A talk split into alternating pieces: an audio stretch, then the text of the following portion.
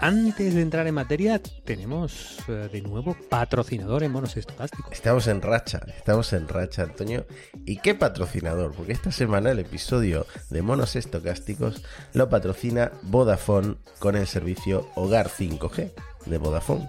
Además esto está en mi familia. Tú sabes que yo hace Hmm. poco me mudé y mi hermana me ofreció, como no tenía internet durante unos días, traerme su router a mi casa para que yo no me quedara sin internet. Y, y esto de llevarse el router a otra casa, pues a lo mejor a algunos les suena extraño, pero esto existe gracias a las nuevas eh, conexiones y tarifas de datos con 5G. Y Vodafone tiene una específica que se llama Hogar 5G, que te dan un router, un Wi-Fi 6 para tener en tu casa y tiene velocidades que para lo que cuesta yo creo que incluso superiores a, a la mayoría de, de ofertas de fibra óptica porque tiene velocidades de hasta un gigabit por segundo Eh, el, bueno el router es una virguería se pueden conectar 120 usuarios Bueno, así que a mí hay tres cosas que me gustan de, de este hogar 5G de Vodafone, Mati. La primera es que esto es enchufar y listo, esto no es que tiene que venir el técnico, instalarlo, pelearse con dónde se engancha la fibra, bla, bla, bla, bla. Esto es de- del tirón, ¿no? Segundo, que como tú ya sabes que nos vamos a hacer millonarios con el podcast, para cuando tengamos la segunda residencia es perfecto, Mati. Entonces, en nuestro caso, yo creo que nos va a solucionar muchos problemas. Y tercero, que según la agencia de marketing a través de la cual Vodafone ha contratado esta campaña, mm, se nos está permitido decir Wi-Fi. Aunque nos aclaran claramente de que Wi-Fi se pronuncia Wi-Fi, Matías. yo creo que sonaría peor si dijéramos wifi no llamaría más la atención diría pero, pero esta gente por qué de repente dice wifi con lo mal que pronuncian luego varias palabras durante el podcast ¿no? Quedaría, Pues- quedaría ahí que han falsificado nuestras voces con IA, pero no es el no es el caso.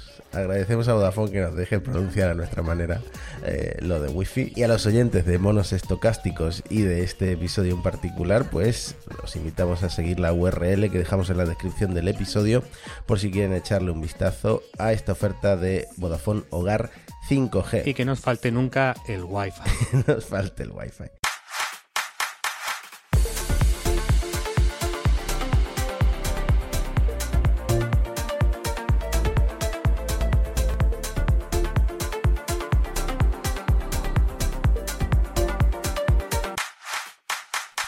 Hola a todos, bueno, aquí estamos de nuevo en un episodio mm, especial porque hemos traído invitados al podcast y además nos hace ilusión porque son una startup que ha surgido con esta fiebre de los chatbots, de los modelos grandes de lenguaje, el chat GPT, que además hemos mencionado en el podcast y que usamos tanto Antonio como yo. Entonces no- nos hace ilusión poder tener eh, aquí, no sé si quieres presentarlos tú, Antonio. Pues sí, Matías, porque tenemos además, eh, digamos, un valor doble. Esta semana el capítulo es solo este episodio especial y el valor doble estriba uno. Por fin vamos a hablar con gente que está manchándose las manos, Matías, con un proyecto y, y podemos hablar de la estrategia, de la tecnología, del negocio, de los problemas. Entonces no- nos lo van a contar todo y además, Matías, para nuestro público más joven, eh, vamos a dar la clave para convertirte en un influencer, en un influenciador, porque tenemos una- vamos a practicar una técnica que va a permitir a cualquiera de nuestros oyentes eh, aumentar su capacidad de influencia gracias a, a lo que vamos a hacer aquí hoy, Matías. Bueno, ahora, ahora explicas eso porque, porque tenemos que entenderlo. tenemos que entenderlo. Bueno, eh, sí. bueno, pues ya que, que empezáis, la- bueno, nuestros eh, eh, espectadores de YouTube ya, ya os han visto, Álvaro y Javier, Javier y Álvaro, pues tenéis un proyecto que se llama Luz IA, ¿cómo lo pronunciáis? Lucía, Lucía, Lucía. Lo escribimos Luz IA, pero la llamamos Lucía. Lucía. Es Lucía, es, es Lucía. tu contacto en WhatsApp. Y es, bueno, es realmente un chatbot que tenemos integrado además eh, como contacto en, en WhatsApp y con el que podemos interactuar como estamos interactuando con todos estos grandes eh, modelos que ha popularizado ChatGPT. Antonio, ¿te parece si primero eh, nos hablan cada uno por separado de su trayectoria y luego pasamos a Lucía para introducir un poco al oyente? Por ejemplo, Javier Andrés, fundador de, de Etiquetea, eh, ¿cómo has llegado a este lío en el que te has metido? Exacto, ¿no? Bueno, pues yo, como bien has dicho, hace ya 15 años eh, monté una empresa de e-commerce que lo que parece el, pleistoceno de Internet, ¿no? Ahora, eh, que se llamaba tiquetea.com y que era un marketplace que básicamente nuestro objetivo era simplificar eh, el acceso para que los organizadores de eventos pudieran vender sus entradas de manera muy sencilla, ¿vale? Y queríamos, justamente en aquel momento era el nacimiento de las redes sociales y queríamos aprovechar todo el poder de las redes sociales para poder, bueno, pues poner en las manos herramientas para poder descubrir eventos y comprar entradas de manera más sencilla. ¿vale?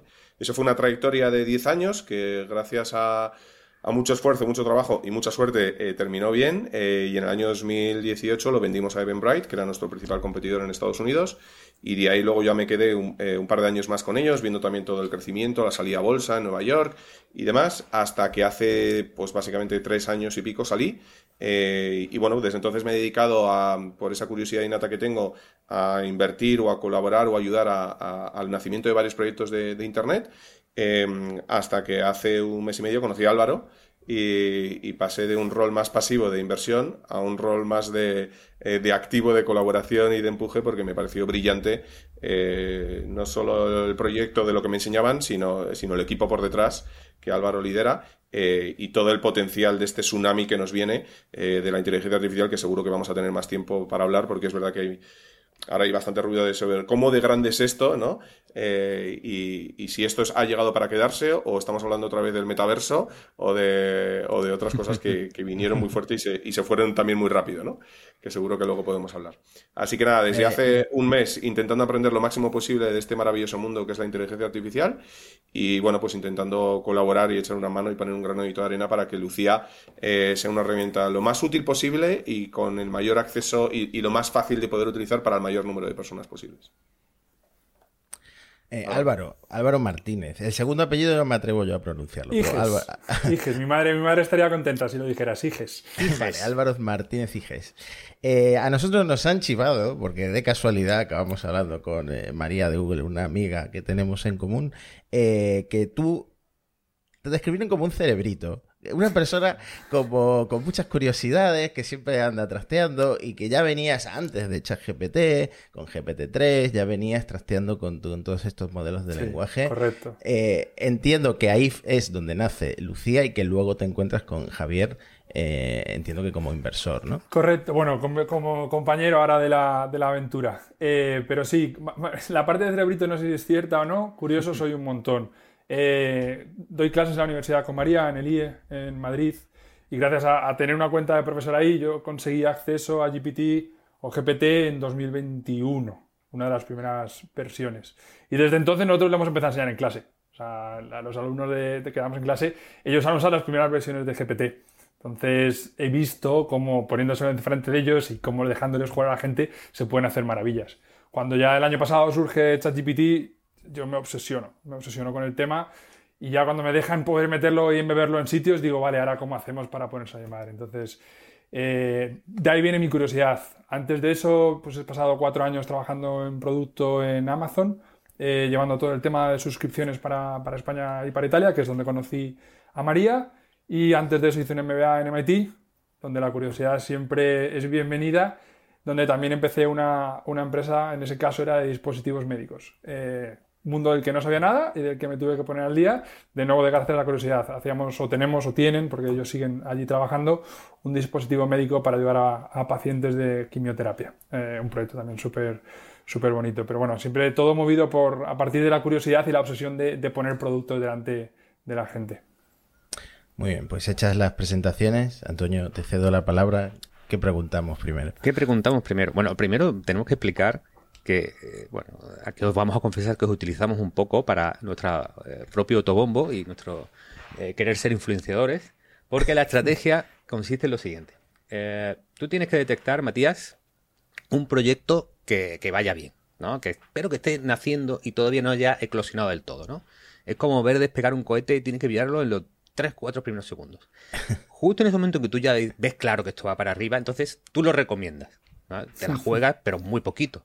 Y entonces cuando ya lleva tres kilómetros por encima en el cielo, cuando ya ha explotado, cuando en la cola del Mercadona se habla de este tema, pues tú siempre puedes decir, claro, yo, yo lo descubrí, yo fui el que habló y después pasó lo que pasó, ¿no? Entonces, esa es la clave para realmente, Matías, empezar a ser percibidos como influencers de la inteligencia artificial y por eso hemos estado aquí con, Lucía, porque realmente, y esta es la primera pregunta para, Javier, para Álvaro, eh, la atracción que está teniendo el producto es bastante potente, pero como quedará algún oyente que todavía no lo conozca del todo, ¿qué hace a día de hoy Lucía? La atracción ha sido sobrecogedora.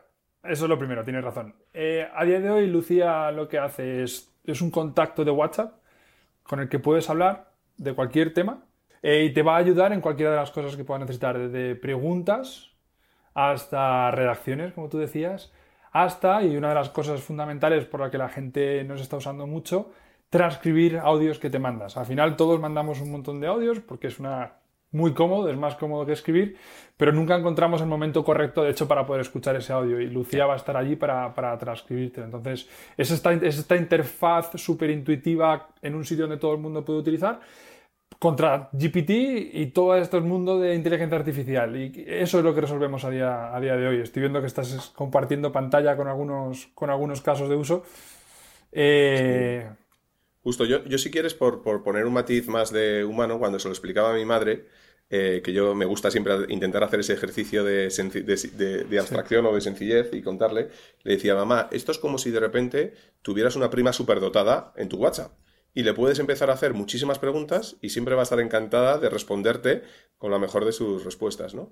Y Lucía es una persona que te va a ayudar a planificar un viaje a San Sebastián, pero también te puede ayudar a, profundizar sobre un libro que te gusta y que te descubra libros nuevos, eh, o, que te puede ayudar a, mejorar tus, tus idiomas, o a ser más productivo, ¿no? Entonces nos encanta la forma en la que nosotros un poco internamente lo que decimos es que Lucía de repente nos da superpoderes eh, y de manera totalmente gratuita en una herramienta que todo el mundo sabe utilizar como es WhatsApp, eh, pues tenemos una capacidad eh, para tener un superpoder de redactar en idiomas que no conozco o para poder pues, aprender sobre temas de filosofía o cualquier curiosidad que, tú tengas, ¿no? Y, y eso puesto de una manera tan sencilla, tan ubicua o tan líquida como puede ser WhatsApp, pues es yo creo la magia que estamos viendo durante estas semanas de las miles de personas que lo están compartiendo sin haber hecho absolutamente nada. Esta es la primera mención en medios eh, que yo creo que tenemos, con lo cual eh, si algún día Lucía realmente llega a ser algo grande, podréis decir con, el, con la voz bien alta de que fuisteis los primeros. Eh, y, bueno, pues es, algo, es un proyecto que realmente nos ilusiona por los nuevos casos de uso que, los, que, los usuarios nos están contando ¿no? en estas primeras semanas. Sí, mm. un, un, matiz antes que pasemos a otra pregunta. Decir a los oyentes que la transcripción funciona acojonantemente bien. Es decir, yo acabo de recibir un audio de 8 minutos, de 8 minutos, se lo he chutado a Lucía y me lo ha hecho raca para abajo. Bueno, eh, ha transcrito casi. Es que a veces la gente te graba podcast en, en WhatsApp. Eso es así. Sí, sí. sí. De, ahí surge uno de, las, de los orígenes de Lucía. De hecho, ahí Antonio, por contar un poco más también de lo que hace, no solamente le podrías tener que leer los 8 minutos ahora, es que si te parece demasiado tener que leerlo, le puedes pedir que te haga un resumen o te lo traduzca o te saque los puntos más importantes. Son todas cosas que te, que te permite, bueno. te permite hacerlo. Y nuevos casos de uso que estamos descubriendo. El otro día un, usuario nos decía, oye, que es alucinante esto de Lucía, que le mando un mensaje de audio y en mitad del mensaje de audio le digo, tradúceme esta frase del inglés, se lo digo en inglés, y es capaz de interpretarlo y traducirlo y transcribírtelo, ¿no? Eh, entonces, bueno, la verdad que por eso son superpoderes y que nosotros somos los primeros todavía que estamos, eh, bueno, impresionados, ¿no? Por, las capacidades que, que tiene. Yo, he visto a Lucía como descrito como ChatGPT en WhatsApp, pero no exactamente, porque aparte de la transcripción de audios, también tiene una personalidad, ¿no? Le habéis añadido, me imagino que esto va con un prompt, le habéis añadido esa personalidad para que tenga esos emojis en las respuestas, eh, también recuerda tu, nombre, o sea que tendrá un contexto también. Em, me imagino que sí, que hay, valor por encima de ChatGPT que le estáis eh, metiendo por encima, ¿no? Correcto, hay, dos cosas, Matías. Uno es no solamente esta GPT, obviamente la parte de transcripciones la hacemos con otros modelos y más cosas que están por venir. Y luego, a tu pregunta principal de la personalidad de Lucía, es una de las cosas a las que más tiempo le dedico, a cómo utilizar ese System Prompt para, poder darle la personalidad que nosotros queremos a Lucía. Personalidad que a día de hoy es la misma para todos los usuarios, aunque está contextualizada con el contexto de la conversación, pero que en el futuro incluso podríamos verla ser tu Lucía y ser tu asistente con el estilo que tú, que tú quieras. Esto es una de las cosas a las que más tiempo le dedico, es cómo le damos esta personalidad y hacemos que Lucía sea el asistente que queremos o el contacto que queremos en, WhatsApp. Sí, eh, técnicamente eh, una pregunta porque seguro que muchos oyentes tienen mucho interés en saber un poquito más de las tripas y los modelos. En principio eh, está sobre alguna de las APIs de, de OpenAI y también para la transcripción entiendo que tiráis de Whisper. ¿Estáis ya en GPT-4? ¿Estáis en GPT-3.5?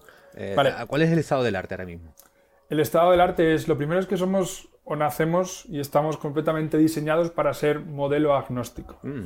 ¿Vale? Y lo que me refiero con eso es que a día de hoy estamos usando 3.5, tenemos acceso a 4, pero no hemos visto una diferencia sustancial como para justificar el cambio en los usos que tenemos los usuarios. Pero llegará, eh, para nosotros es cambiar una línea de código. Eh, y luego podríamos cambiarlo si mañana sacara BART su API fuera mejor, pues sacaríamos con la, de API o podríamos usar llama de Facebook o incluso podemos ver mundos en los que un modelo más pequeño pueda correr dentro de una, de una máquina nuestra, ¿vale? Entonces, somos completamente agnósticos al modelo, aunque ahora nuestro principal proveedor es, es GPT. Esto responde, yo creo, a una pregunta que teníamos, porque claro, construir por encima del modelo de una empresa que está totalmente centralizada. Por ejemplo, Antonio y yo, que venimos de medios, sabemos lo que pasa cuando eh, te dedicas a depender de Facebook o te dedicas a, depender de Google, ¿no? Pero ser agnóstico de modelo también nos da esa, pues esa versatilidad de, poder ir eh, cambiando, evolucionando y mejorando a medida que salgan nuevos modelos, ¿no? Correcto. O sea, al final, una de las cosas cuando pensábamos en Lucía inicialmente, ¿no? Es disparar a la curva, saber dónde va a estar esto dentro de unos cuantos meses, es yo creo que imposible. desde que lanzamos hasta hoy han salido cosas nuevas que cambian completamente como entendemos Lucía y podemos hablar de ellas luego si queréis. Pero, pero intentar, aunque sea un coste más alto para nosotros ahora a la hora de programarlo, ser agnósticos nos va a dar esa flexibilidad para adaptar y movernos tan rápido como se está moviendo el mercado a día de hoy. ¿vale? Es uno de, las, de esos requerimientos que ponemos siempre y que siempre intentamos cumplir. ¿no? Esa, esa porque, porque es muy peligroso depender solo de OpenAI o es muy peligroso solamente tener un modelo por detrás. Vale. ¿Y Whisper lo, alojáis vosotros o también tiráis de API? Porque entiendo que este eh, hemos visto algunos proyectos quizás menos empresariales, más eh, amateurs, digamos, que se viralizan y de repente el desarrollador mira la factura y dice, uff, eh, estoy soportando por completo un servicio gratuito, popular, viralizado, en el que eh, me hago cargo por completo de los, de los costes de la API, ¿no? Entonces entiendo que la situación de Lucía va un poco por ahí, ¿no? Sí, o sea, nosotros nos hacemos ahora mismo coste, o sea, nos hacemos cargo del coste de las APIs y como, como decía Javier antes, siempre vamos a querer que haya una versión gratuita, en el futuro igual hablamos de otro. Pero respondiendo a tu pregunta sobre Whisper, Whisper ahora mismo lo estamos lo estamos corriendo con las APIs de ellos. Hemos hecho pruebas en locales y lo que pasa es que la velocidad y la experiencia de usuario de momento no llega. Mm. Y el coste de tener máquinas suficientemente potentes como para que haya esa respuesta más en tiempo real igual no hay tanta diferencia con OpenAI. Claro, a lo que ha dicho Antonio, añado el potencial de que esto se haga viral en WhatsApp eh, tiene que ser brutal. O sea, de repente eh, que empiecen a haber envíos y reenvíos dentro de WhatsApp y que tengáis de repente pues cientos de miles, millones de usuarios, eh, me imagino que algo inasumible porque ahora mismo es totalmente gratuito. A veces he visto algo de una versión premium, pero no la habéis lanzado todavía, ¿no? Es totalmente gratuito y, tenemos unos límites de buen uso, que algunos usuarios llegan al límite al final del día, pero es totalmente gratuito y vamos a seguir por esa vía. El riesgo de que se vuelva viral, para nosotros a día de hoy es, es una ventaja. Un magnífico problema. Eso es. Entonces, eh, si eso pasa, pues es un problema que cogeremos con los brazos abiertos y que veremos la mejor forma de, de utilizarlo. Sí, entonces eh, yo, creo que es importante entender en, la fase en la que estamos, y ahora mismo estamos en una fase temprana de discovery, de, entendimiento del valor, dónde está el valor y cuándo lo creamos. Cuando lo lanzamos, me acuerdo la noche antes de lanzarlo, nos estábamos whatsappeando justamente nosotros y decíamos, oye, ¿esto a partir de qué nivel de usuarios va a pasar de ser un juguete a ser algo realmente que tenga atracción, ¿no? Em, y yo creo que al segundo día ya estaba claro que, que habíamos pasado ese límite, ¿no? Empezamos a lanzar una serie de cifras y al segundo día ya habíamos superado esa cifra donde decíamos que esto dejaba de ser un juguete, ¿no? Entonces, es verdad que a día de hoy estamos soportando todo el coste, pero porque estamos también entendiendo el dónde genera el valor, ¿no? Y para nosotros es súper importante el feedback de los usuarios. Por eso cada vez que alguien me dice, oye, lo estoy usando, mi siguiente pregunta es, oye, ¿y qué tal, no? ¿Y, cómo lo usas? ¿Y en qué contextos, no? Porque eso es a, nosotros lo que nos va a poder ayudar eh, de cara en el futuro a poder eh, meter una versión de pago, eh, saber entender dónde está el valor, ¿no? Porque si ahora lo sencillo para nosotros sería decir, oye, pues que es un poco el camino que están siguiendo todos los players, que es eh, básicamente eh, poner un límite por uso y a partir de ahí, pues eh, meter una pasarela de pago, ¿no? Pero nos parecía un poco atrevido, sin entender todavía el uso que se le estaba dando a la plataforma, establecer unos mecanismos de precio sin todavía saber cuáles son, bueno, pues esos casos de uso, esos niveles de uso que podía, ¿no? Entonces, de momento, eh, bueno, pues estamos nosotros eh, financiando el crecimiento eh, y aprendiendo, aprendiendo por el camino, ¿no? Y, también hay, un, hay una, yo creo que para, es un propósito, un manifiesto nuestro interno muy importante es que siempre vamos a aspirar a que haya una versión gratuita de Lucía. O sea, creemos que es tan poderosa y te da tantas capacidades que me parecería muy eh, no sé cómo decirlo, muy egoísta por nuestra parte, eh, negárselo solo a un número de personas limitadas que estén dispuestas a pagar. Entonces, siempre vamos a tener una versión gratuita en Lucía. Lo que no está claro todavía es cómo delimitada está o, en qué nivel estará esa versión gratuita. pues eh, para ser gratuito estáis ofreciendo algo al nivel de lo que tiene Bing, ¿no? De la aplicación de Bing es de las pocas que te permiten mandar audio, es de las pocas que son eh, gratuitas, ChatGPT tiene la versión Plus. Entonces, eso, ese era el peligro, el peligro que, veía, que se hiciera viral y que fuera insostenible, pero si lo tenéis. No, es un peligro. Ese, sería un, magnífico problema, eh, que, resolver porque en el fondo es una manera de que los usuarios te estén diciendo que hay valor. Otra cosa es, yo creo que hay, que entender muy bien lo que es crear valor y capturar valor, ¿no? Ahora mismo estamos creando valor eh, y ya veremos cuándo lo capturamos, ¿no? Esto me acuerdo mucho al principio cuando salió Wallapop eh, y era totalmente gratuito, ¿no? Y la gente decía, pues están locos esta gente, eh, ¿cómo hace todo esto gratuito, no? Y Wallapop no dejaba de, anunciar sus rondas de financiación a valoraciones estratosféricas y la gente decía, pues el mundo está loco, si no monetiza, ¿no? O Facebook cuando pagaba mil millones de euros por WhatsApp, por Instagram, ¿no? Era totalmente gratuita y no monetizaba, ¿no? Yo creo que eso es unos ojos de mirar eh, diferentes eh, o, que para mí no corresponden con, lo que consiste en crear un producto eh, digital. ¿no? creo que primero hay que crear una audiencia, a una comunidad que encuentre el valor y luego ya llegar en la manera de entender la manera de capturar parte de ese valor. ¿no? y, es que incluso el modelo de negocio puede ser diferente. O sea, igual el modelo no va por eh, por cobrar eh, a, los heavy users, ¿no? Igual el modelo existe otro, no lo sé todavía, ¿no? A día de hoy. Entonces, nosotros estamos mucho, muy con los ojos abiertos y muy con una, con una actitud muy de aprender, ¿no? Pues eh, yo tenía, bueno, tengo 100 preguntas sobre, sobre cómo lo estáis haciendo. y, tiene que ver un poco, ¿qué, ¿qué habéis añadido además de la llamada? Es decir, eh, ¿habéis añadido más corpus, más conocimientos a Lucía, aparte de, lo que te puede devolver la, API de OpenAI? Eh, ¿Habéis establecido algún otro tipo de límites por encima, es decir, de bueno, lo que, bueno lo llaman el fine tuning, ¿no? A este tipo de preguntas responde siempre de, esta otra manera. Eh, realmente, ¿qué, parte de modificación respecto a la experiencia de hablar directamente con ChatGPT estáis bueno, estáis, o habéis añadido o pensáis añadir.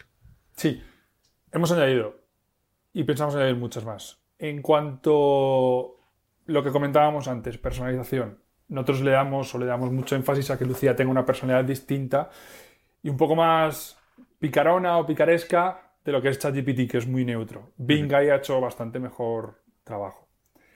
En cuanto al tema del fine tuning y modelo, eh, desde 3.5 el tema de fine tuning está desactivado, los ajustes que quieres hacer los haces por el System. Hay ah, que nosotros le, dediquemos, le dediquemos tanto tiempo a eso.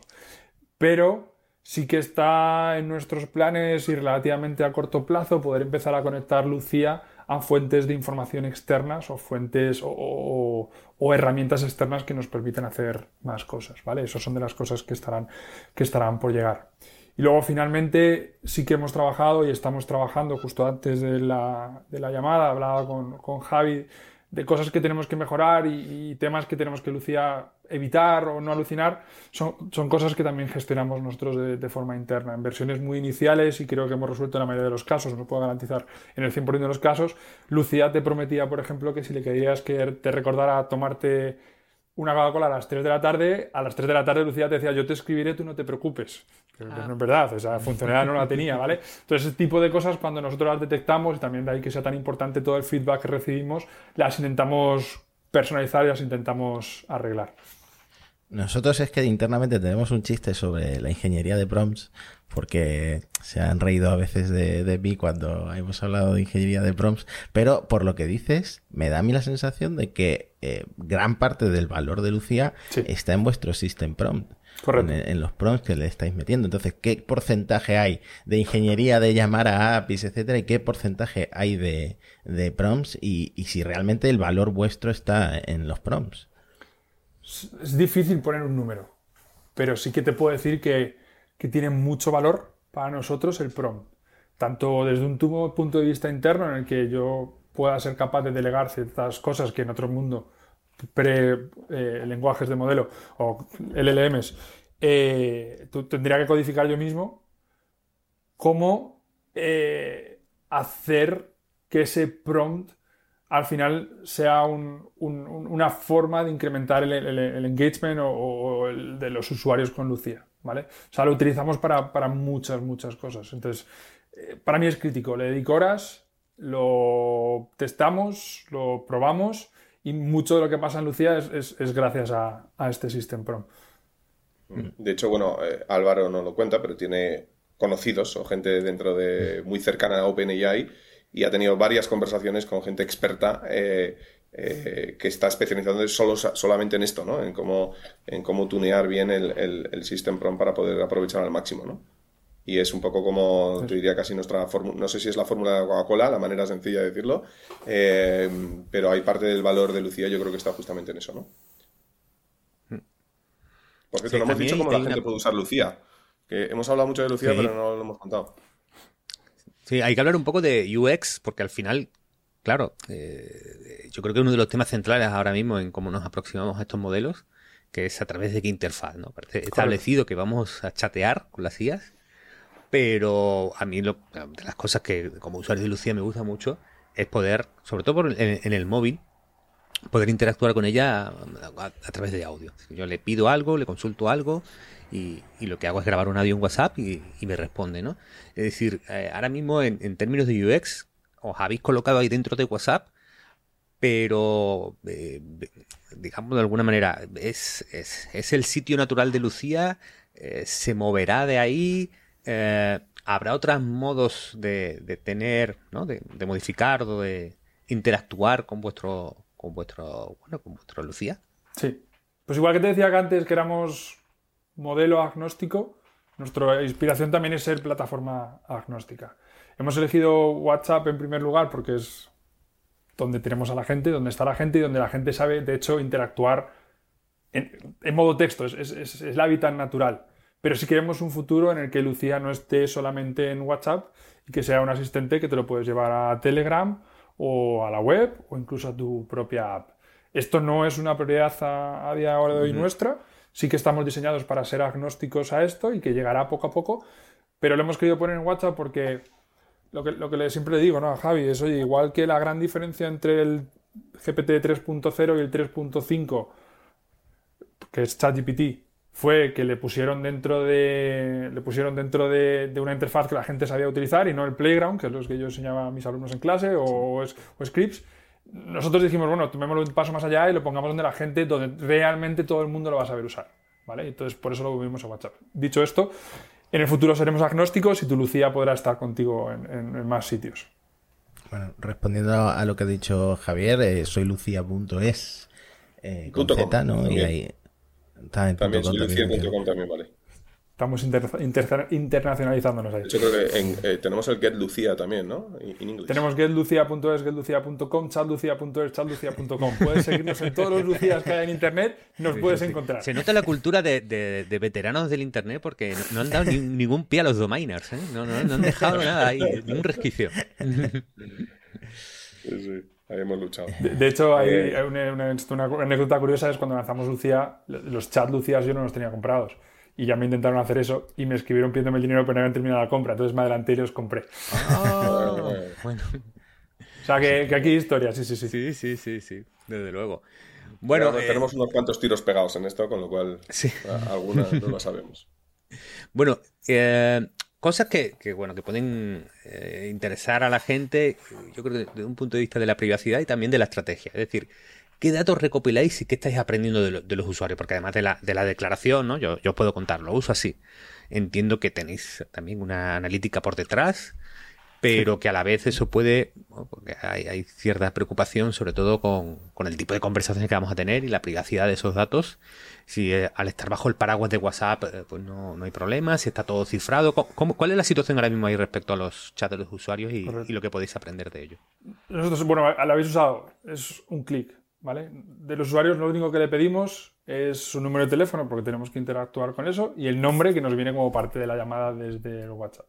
Los datos obviamente tienen que pasar por nosotros porque los tenemos que facilitar a nuestros diferentes proveedores, ChatGPT, Whisper, lo que fuera, pero esos datos pasan por nosotros completamente encriptados eh, y se borran a día de hoy cada 10 minutos. Es decir, si tú has tenido una conversación con Lucía y le preguntas ahora mismo de qué hemos hablado hace 3 minutos, te lo va a decir. Si le preguntas la conversación de ayer de Lucía, Lucía no sabe lo que va. ¿Vale? Eh, en el futuro igual cambiamos esto, pero siempre desde un punto de vista del usuario, si el usuario quiere, para que tu Lucía sea tu Lucía y permanezca con ese contexto de conversacional durante todo el tiempo. Podríamos hablar de cómo vamos a hacer eso, etcétera, pero, pero eso igual se cambia en el futuro, pero nosotros no, no tenemos acceso a esa información. Las estadísticas e información que nosotros sí que recopilamos es llamadas por usuario. Tipo de llamadas, y a partir de ahí nosotros inferimos los usos e intentamos eh, mejorar el, producto. El feedback que nos está compartiendo. Y luego, eso es el feedback que nos está compartiendo la gente, o bien directamente porque son conocidos, o bien directamente en redes sociales compartiendo, eh, bueno, pues compartiendo sus usos y sus experiencias, ¿no? En TikTok, LinkedIn o, Twitter, ¿no? Y un tema importante también ahí eh, eh, que Álvaro no mencionaba, cuando empiezas a usar Lucía, lo primero que te decimos es que por usar Lucía aceptas la política de privacidad, ¿no? Y un enlace a nuestra política de privacidad. Y obviamente ahí queremos ser muy escrupulosos porque sabemos que es un tema importante y sensible y del cual compartimos esa preocupación. es verdad que todavía justamente las leyes no están claras y hay una incertidumbre también y un riesgo regulatorio respecto a todo esto, porque todavía no está muy claro al ser tan novedoso, ¿no? ¿Qué es lo que, es lo que va a suceder? Eh, pero bueno, ahí nosotros intentamos ser lo más escrupulosos que podemos y garantizar siempre la mayor confidencialidad eh, para que el usuario se, lo, sienta tranquilo, ¿no? Y de hecho ahí, de nuevo, por hacer la, la cuña, nosotros necesitamos el feedback. O sea, lo que decía Javier al principio, de verdad creemos que estamos usando un 1%, un 2% de lo que es Lucía. Y nos gusta cuando nos llegan casos de decimos, ostras, esto no lo habíamos pensado. Entonces, el feedback para nosotros es clave para entender cómo lo está usando Lucía, más allá de los números de tenemos X miles de usuarios o tenemos X miles de... Con lo cual, todos los que nos estén viendo por YouTube, en comentarios, por favor, eh, que, lo pongan. Nosotros somos un, podcast muy clásico. nuestro 95% es, es, de puro audio y en YouTube nos ven tres o cuatro que nos descubren de vez en cuando. también puede dejar la gente comentarios en iVoox, etcétera, etcétera. Sí, sí, sí, si alguien tiene comentarios. Perfecto. Que los puede dejar. Hablando de todo esto, ¿vosotros lo veis como una herramienta rollo un Siri al que preguntarle cuánto mide la Torre Eiffel? ¿O lo veis que en el futuro la gente va a empezar a hablar con esto como si fuera un amigo que siempre está disponible. Es un tema que hemos tratado también en el podcast. Sí. Em, eh, bueno, y el tema de enviar audios, por cierto, un feedback que os puedo dar, si el, si el audio, si los audios no, eh, pasan por vosotros, eh, deberíais aclararlo porque da, mucha, mucho le reenviar audios como hace Antonio, ¿no? Que reenvía todos los audios para no tener, para no tener que escucharlos. Em, pues eso, o lo veis como una herramienta de esa, de comunicación eh, un poco distópica, de venga, vamos a, vamos a hablar con la IA y voy a contarle mi vida y cómo me ha ido el día. Sí, yo ahí soy optimista. Y digo optimista porque creo que, que al final la evolución natural de Siri, Alexa, es ir hacia esa, esa compañía o ese asistente que está contigo durante todo el tiempo. Dicho esto, a día de hoy, eh, y esto me ha pasado a mí mismo, el uso inicial que he dado a ChatGPT es más como un Alexa, como un Siri, y a lo largo del tiempo ha ido evolucionando a un uso muchísimo más sofisticado. Y es un poco la curva de aprendizaje que esperamos que los usuarios de este tipo de chatbots y las versiones futuras que serán mucho más mejoradas vayan cogiendo. A nosotros sí que nos llega feedback, de momento es anecdótico, pero, pero tengo la intuición de que es una cosa que crecerá, de gente que lo utiliza simplemente para hacer conversaciones y para tener una conversación. Gente que va en el autobús, está aburrida y chatea acerca de cosas. Y creo que, que, esta capacidad de tener, como decía al principio, una Lucía que tenga una personalidad que vaya contigo, que te acompañe, que tenga esa memoria, va a ir haciendo que sea un asistente más distópico tipo GER, pero a la vez con mucha utilidad para el usuario. ¿vale? Entonces yo, creo que iremos hacia allá de forma natural según esta tecnología vaya mejorando y cuando digo de forma natural igual son tres meses y que la gente la vaya empezando a, adaptar. Esa, es, mi visión. Quizás ahí soy optimista, enamorado de la tecnología obviamente, e igual no llegamos allí, pero es mi visión. Y es un poco el feedback que estamos recibiendo, ¿eh? O sea, hay bastantes usuarios con pantallazos de Lucía es mi mejor amiga, Lucía no me abandona eh, y, compañía, ¿no? Eh, bueno, y de hecho internamente esto podemos decir. Eh, no sé si decirlo. Sí, sí, sí, se puede decir. Tira, tira, Javier. Ya has empezado, Javi. Las derivadas que hay y, si hay emprendedores escuchándonos, a raíz, del mundo de la pornografía. O sea, nosotros ahí la tenemos bastante limitado y por mm. principios no es un terreno donde no nos vamos a querer meter. Eh, porque no nos interesa, pero claramente hay un terreno ahí y hay, hay hueco y hay recorrido. O sea, bueno, de hecho, imagino que habéis estado jugando réplica. ¿Conocéis sí, réplica? Sí, yo réplica no tiene ese nivel de censura y es uno de los casos fundamentales de réplica. Es una de las cosas que le ha, tenido problemas en Italia, de hecho. Claro, de hecho, vamos, réplica eh, como jugó a de repente esto va a ser más tu flirteo y va a ser más, ¿no? Se movieron hacia allá, luego recularon. Yo he seguido mucho el subreddit de réplica porque me parece uno de los fenómenos eh, bueno, más interesantes por extremo, ¿no? De, lo que se ha dado con estos asistentes.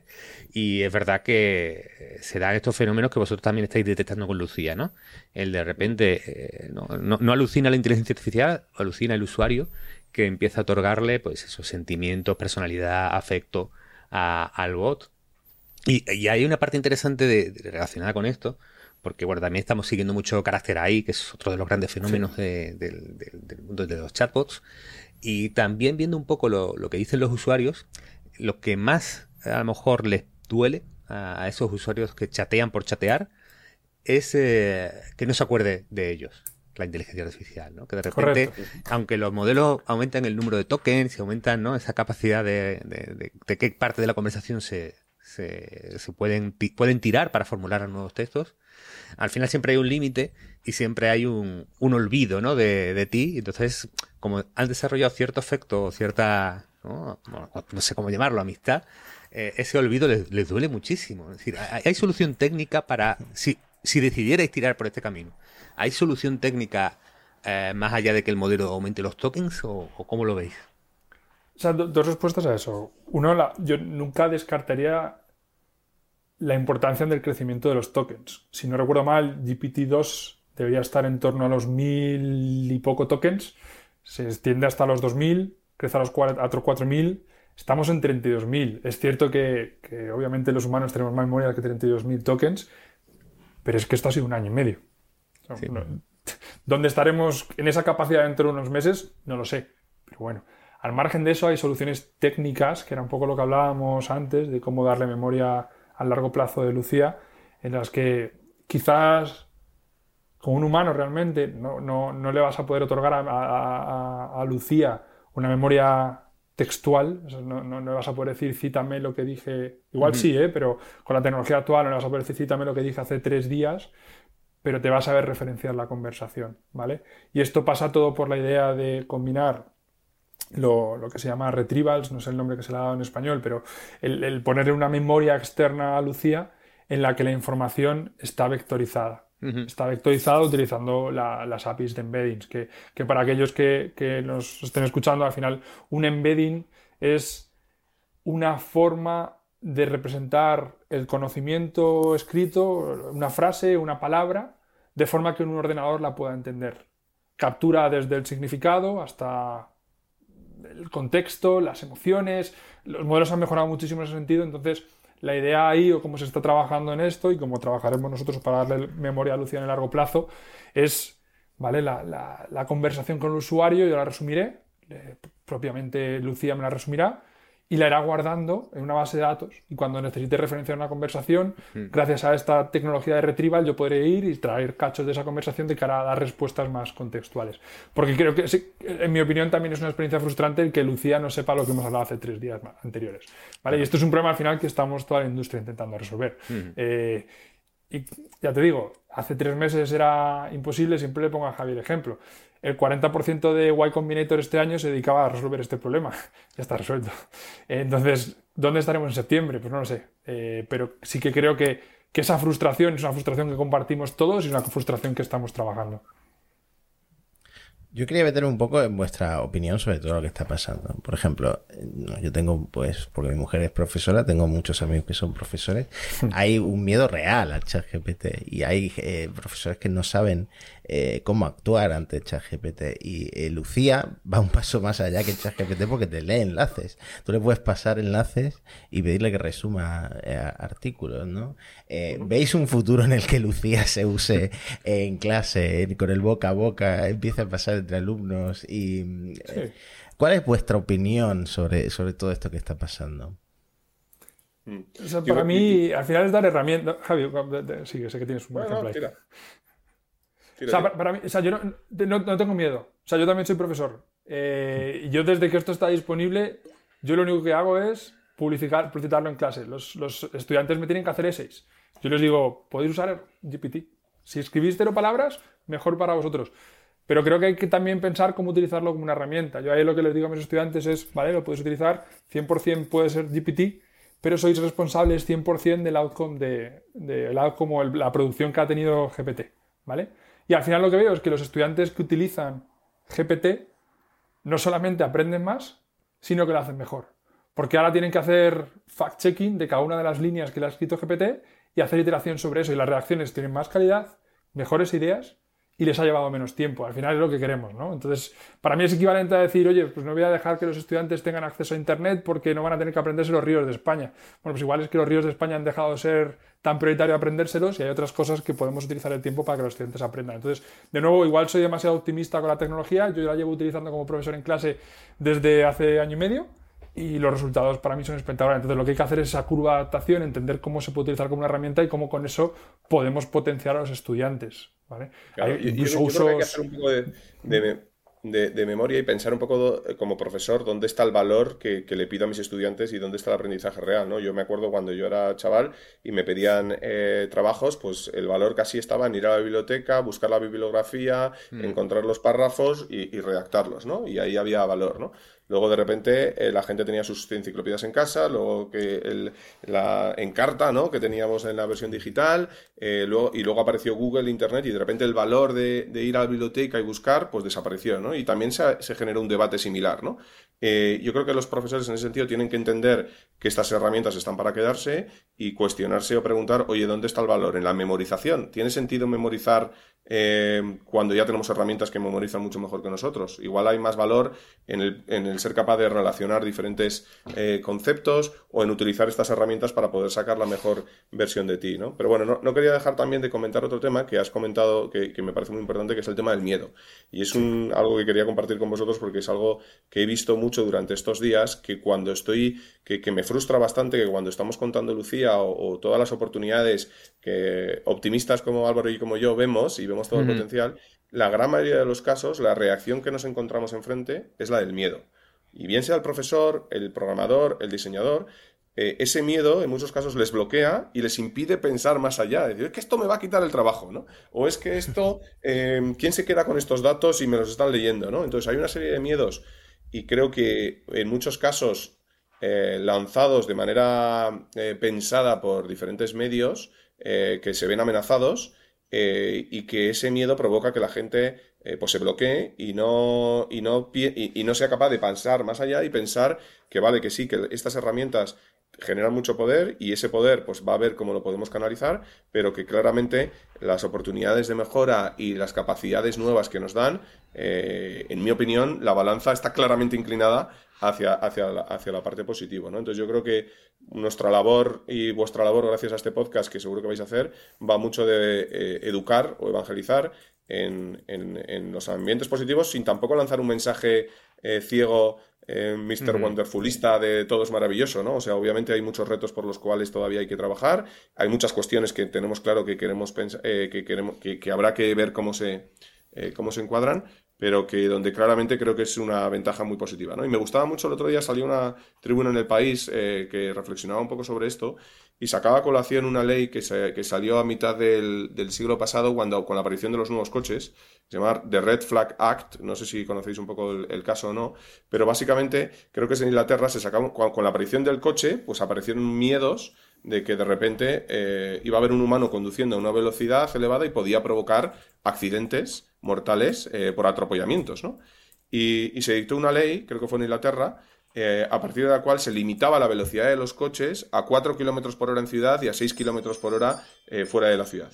Y más allá de eso, el conductor del coche estaba obligado a llevar un tipo por delante con una bandera roja anunciando a todo el mundo de que de repente aparecía un vehículo y había un peligro de, de accidente, ¿no? Porque había un miedo por parte de los reguladores de que esa máquina pudiera provocar eh, eh, bueno, pues podría provocar un accidente, un accidente mortal. Entonces me parece un ejemplo muy bonito de cómo muchas veces quizás un exceso de regulación ante una amenaza tecnológica eh, genera una solución que claramente no es la óptima y que si dejas trabajar a los técnicos son capaces de desarrollar suficientes herramientas como para que a día de hoy pues una persona se sienta cómoda yendo un coche a 100, a 100 kilómetros por hora y el peatón se sienta cómodo eh, yendo por la acera sin tener que tener peligro ser, eh, que ser accidentado. ¿no? Y no por ello necesitamos una persona con una bandera roja ni necesitamos limitar la velocidad al 4, a 4 kilómetros por hora. ¿no? Entonces, creo que también es algo que siempre repito mucho. Creo que la historia, la historia no se repite, pero rima. ¿no? Es una frase famosa. Creo que en este caso vamos a ver muchas rimas del pasado y creo que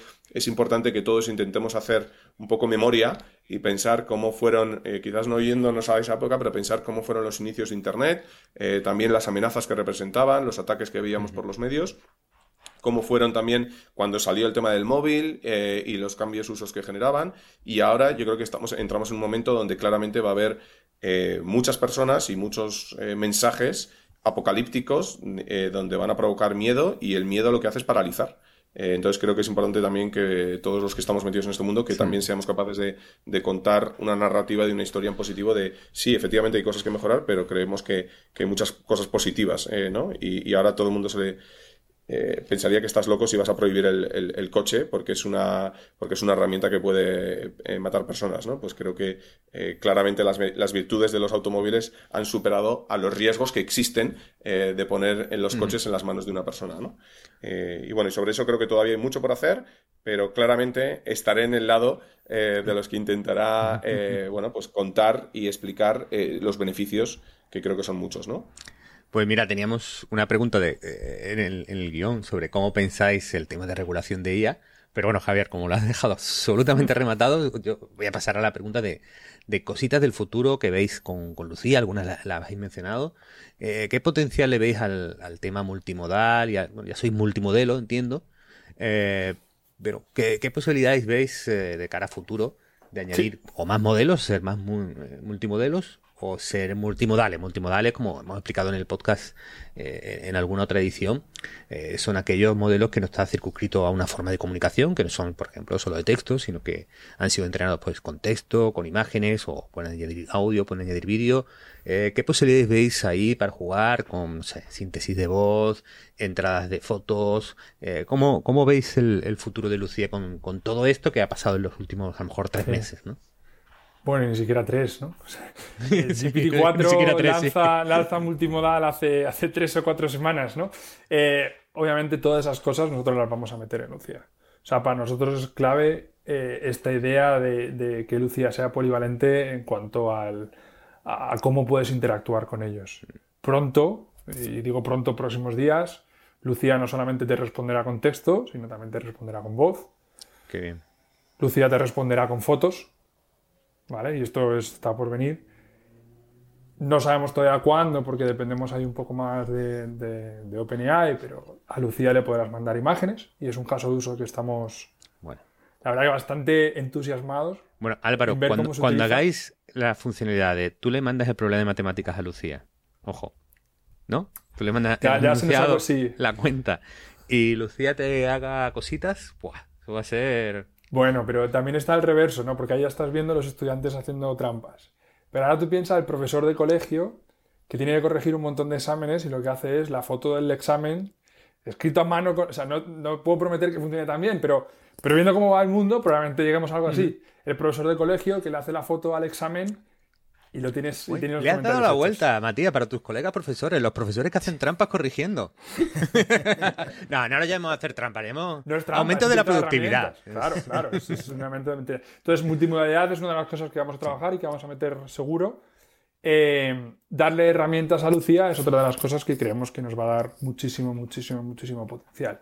Qué bien. Claro. Por ejemplo, imagínate Justo, conectar Lucía con, con Wolfram y ahí ya tiene las ecuaciones resueltas. Sí, sí, sí, sí, absolutamente. Claro, por, por eso el concepto y el nombre de Lucía no está tirado al azar y no es un tema que se nos inventó. De hecho, cuando Carlos me lo presenta, o sea, cuando Carlos, perdón, cuando Álvaro me lo presenta, lo primer- el primer nombre era Chatify, ¿no? Eh, porque era un chat, ¿vale? Pero me acuerdo que en la primera interacción, la primera conversación es como, esto va mucho más allá de un chat, ¿no? Esto realmente es una inteligencia artificial y como tal, eh, además es un contacto que vive en tu WhatsApp y, joder, yo me miro en mi WhatsApp y tengo a Julián, a Lucía, o sea, a Pedro y a Marisa, ¿no? Pues yo quiero tener a alguien eh, que tenga esa inteligencia artificial. Por eso eh, el símil que te decía, esto es como tener un primo superdotado, ¿no? Y tu primo superdotado a veces es porque tienes, o tienes el, pues lo típico se es que tengo un primo informático, ¿no? Tengo un primo pediatra, o tengo una tía eh, ingeniera, ¿no? Y le hacías preguntas. Bueno, pues Lucía va a ser todas esas cosas, ¿no? Eh, y va a poder ser creativa y contestar. Ahora hemos visto que, que estamos trabajando con la parte de texto y audio, pero claramente, eh, pues imagen y vídeo, pues estarán por, eh, estarán por venir, ¿no? Y llegarán, llegarán enseguida, ¿no? Y entonces, casos de uso que nos que realmente a mí es lo que me pone eh, súper ilusionante con, con todas las posibilidades que hay y por compartir también por las audiencias. Fíjate que si, nos, si- ni siquiera se nos había ocurrido el tema de los audios, a todo el mundo le encanta, y era como, joder, qué bien, no voy a poder, no voy a tener que escuchar al pesado de, de tal que me manda los audios largos, o igual esto, igual no es un audio largo, pero estoy en una reunión y no puedo escucharlo, pero me interesa leer qué es lo que me mandan en ese mensaje, y me lo reenvía Lucía y lo leo, ¿no? Pero fíjate que no se nos había ocurrido algo tan obvio y tan evidente como es cómo impacta eso a un colectivo como los sordos. Y de repente hace unos días nos escribe, eh, nos escriben desde una asociación de sordos, eh, casi como con, con- con lágrimas en, en- la cara, diciendo como que Lucía se había convertido en sus oídos digitales. Porque por fin Mm. eh, iban a poder entender los audios que le enviaban en los diferentes grupos en los que estaban, ¿vale? Eh, entonces, este tipo de superpoderes, y por eso otra vez repito el tema de los superpoderes, que estamos dando, eh, la capacidad de oír a los sordos, la capacidad de ver a los ciegos, ¿no? Cuando seamos capaces de que tú le envíes una foto y te explique lo que viene en esa foto, pues nos parece que, que- que son unos superpoderes que, que me encantaría que pudieran utilizar el mayor número de personas posibles, ¿no? Qué guay. Qué guay lo que cuentas. Además, eh, hablando del nombre, Lucía, si no me equivoco, lleva varios años siendo el nombre más común entre las niñas recién nacidas. O sea que habrá Lucías creciendo al mismo tiempo que crece. eh, Ese, dato no lo teníamos en mente, pero puede ser importante. Lo- si, si llegamos a triunfar tanto como Alexa, las Alexa cayeron en picado después. Sí. Os cuento una anécdota del nombre, porque teníamos duda, o sea, claramente tenía que terminar en IA, ¿no? Eh, por, por- por- por motivos obvios, ¿no? Entonces, oye, dijimos a, a Lucía, a, a Chatify en aquel momento, nombres eh, que terminen en IA, ¿no? Y bueno, hubo una serie de listas eh, y la, la finalista era Sofía o Lucía, ¿no? Entonces estuvimos ahí dudando entre Sofía o Lucía. Sofía, lo, Sofía era la diosa de la sabiduría, ¿no? Que también eh, pegaba muy bien y contaba muy bien la historia, ¿no? Eh, pero nos gustaba Lucía por aquello de que te da luz con la IA, ¿no? Como que te ilumina y te enseña. Y yo en mi caso, además, eh, estas cosas que los nombres, hay nombres que te aterran o nombres que te encantan simplemente por tus circunstancias personales, porque has tenido un amigo petardo con ese nombre o una niña en el colegio a la que odiabas que tenía ese nombre, ¿no? Y yo, por contar la historia, eh, en la carrera, yo estudié en Administración de Empresas en, en ICADE, en comillas, y cualquier persona que haya estudiado en comillas durante el 98 y el 2005-2007, seguro que conocerá a una chica que se llamaba Lucía, porque era la persona que mejor escribía apuntes de toda la universidad y tenía los mejores apuntes de toda la carrera. Entonces sus apuntes circulaban por toda la facultad y todo el mundo fotocopiaba esos apuntes porque eran los mejores que, los mejores que había. Entonces todo el mundo conocía a la tal Lucía eh, que escribía esos apuntes, ¿no? Y me acuerdo que para mí, cuando pensábamos en Lucía, era como, joder, tiene que ser una persona inteligente, brillante, pero a su vez generosa, que tenga que, que le guste compartir, ¿no? Y que le guste eh, bueno, compartir conocimiento, ¿no? Y me acuerdo que me venía todo el rato el nombre de esta chica, que además estaba en mi clase, eh, Lucía Álvarez, se llama, eh, una gallega magnífica y, súper inteligente, y me acuerdo que dije, oye, pues va a ser mi pequeño homenaje, o va a ser nuestro pequeño homenaje a todas esas Lucías que hay en el mundo que han sido tan generosas compartiendo, ¿no? Y de hecho me hizo mucha ilusión, el día que lo lanzamos, le mandé un mensaje privado luego por LinkedIn y le dije que sepas que tú eres causante, parte importante de que Lucía lleve tu nombre, ¿no? Qué buena historia, eh, qué buena historia. Ya, pero subconscientemente aspiras a que todos los apuntes del futuro se hagan con, con vamos, a por los profesores. Muy buena manera de cerrar el círculo. bueno, siempre puedes. Eh, bueno, em, los profesores no, no, están muy de acuerdo muchas veces con esto de grabar el audio en clase y luego ya tienes ahí la posibilidad de que te lo transcriban, de que te lo resuman. Bueno, hay, hay muchas posibilidades. Pero fíjate, Mati, que en ningún momento han considerado Matías. Te das cuenta, ¿no? No tendrán buena experiencia con los Matías. Le iba a decir, le iba a decir, pero digo, bueno, no se lo tome mal. Nosotros tenemos, eh, obviamente tenemos una versión interna donde probamos cosas. Sí. Y nos, Lucía es la externa, la que nosotros trabajamos internamente es Matías. O sea, nuestra versión de, de staging, el nombre técnico, perdonad por eso, pero nuestra versión de staging es Matías. Perfecto, perfecto. Me hace mucha ilusión. Bueno, yo, mira, eh, yo no tenía más preguntas, ahora Mati si tiene, tiene alguna. Eh, hay una cosa que he hecho de menos por si, por si os sirve, que es que Lucía alguna vez sea más proactiva conmigo. Es decir, ¿sabéis lo que me pasa? Que eh, tengo la sensación de que, eh, claro, como los, los, digamos, eh, chats de WhatsApp pues descienden por el orden cronológico de las conversaciones, o, o soy un usuario muy intensivo y la tengo siempre en la cabeza y me acuerdo de ella, o, luego cuando enciendo WhatsApp, pues ya como no la veo por ahí, pues a veces se me olvida y he pasado a lo mejor dos semanas y no, no, la he utilizado, ¿no? Correcto. Y que a lo mejor podría, Lucía, sugerirme casos de uso que a mí no se me han ocurrido, o sin ser muy pesado, ¿no? Porque luego los, los bots que te interrumpen mucho son muy coñazo. Te digo, hay dos, hay dos, dos, temas ahí. Hay una maravillosa solución que es que la pinees. Yo no sé si sabes el concepto de pinear, pero para los que no lo conozcan, que nos estén escuchando, tú a un contacto que quieres que siempre se quede arriba, lo pineas y de tal manera que se te queda siempre arriba y así siempre está eh, disponible para las posibles preguntas que yo tengo y de hecho yo la tengo pineada y mi, y mi, y mi uso ha aumentado a partir del momento que, que la pineé. ¿no? Y la segunda justamente va mucho de cómo somos capaces de encontrar o de crear una estrategia de engagement o de, motivación donde le descubramos y le educamos al usuario cómo le puede ayudar y cómo le puede dar superpoderes sin que seamos intrusivos, ¿vale? Entonces, hemos mm. empezado a hacer pruebas, pero ahí sí que vamos cautelosos porque hoy al final nos estamos metiendo en la vida privada de las personas y en su chat privado y tampoco queremos bombardear a la gente con cosas, pero sí que claramente hay un recorrido para hacer y de hecho, bueno, pues estamos aprendiendo muchas cosas y, estamos haciendo muchas pruebas. Ahí se nota que Álvaro viene de la escuela de Amazon porque en su cabeza está todo el día lanzando test, AB, test de, todo el tipo de, iteraciones y de cosas. Hmm. Y bueno, estamos probando justamente para, poder eh, educar a nuestro usuario. Eh, la web que habéis visto que obviamente pues es muy mejorable, pero es una web que lanzamos en una noche porque queríamos lanzar y, queríamos probar. Y en la nueva versión de la web que vamos a lanzar, claramente va a haber una serie de píldoras educativas donde te, te enseñemos todo el potencial de Lucía, ¿no? Porque es verdad que hay mucha gente que, que de primeras es como, bueno, ¿qué le pregunto? ¿Qué tiempo hace hoy en Madrid? Eh, error, ¿no? Porque todavía no está conectado en tiempo real y, y, no sabe contestar ese tipo de preguntas, pero sin embargo sí que es capaz de eh, hacerte un análisis de, la, de cómo divergen o, y en qué se parecen la filosofía de Sócrates con la de Platón. Y además que te lo resuma y te lo, y te lo cuente eh, en forma de poema, ¿no? O sea, te puede hacer magia como esta, pero la gente no se le ocurre esos casos de uso, ¿no? Entonces yo creo que también una labor nuestra es justamente educar a nuestros usuarios para que vean el, realmente el potencial y esos superpoderes que le van a poder ayudar a no ser solo más productivo en el trabajo, sino también a ser más creativo, a inspirarse o a sentirse más acompañados. Incluso divertirse. Una, una de las cosas que, que queríamos probar es enseñarle a los usuarios en el que tú le puedes pedir a, a Lucía que te hable como Cervantes o como el Quijote y te contesta siempre como el Quijote. Durante los 10 minutos, por las limitaciones que hemos hablado antes, pero te contestará siempre como el Quijote. Entonces, creo que hay, que hacer ese trabajo de educación para evitar que Lucía caiga en la lista de contactos muy abajo y se te olvide y entonces no puedas sacar las ventajas que, que te, puede, que te puede ofrecer. Y como dice Javi, siempre testeándolo para, no, pasarnos de la raya y ser siempre, siempre útiles. Pues Antonio, si tú no tienes más preguntas, yo lo que le diría a la gente es que agrega a Lucía a WhatsApp porque esta gente no le tiene miedo a la viralidad y mientras sea gratuita hay que sacarle provecho a esto para resumir artículos. Se, me ha ocurrido una última pregunta mientras, mientras les escuchaba, que es una pregunta, bueno, un poco...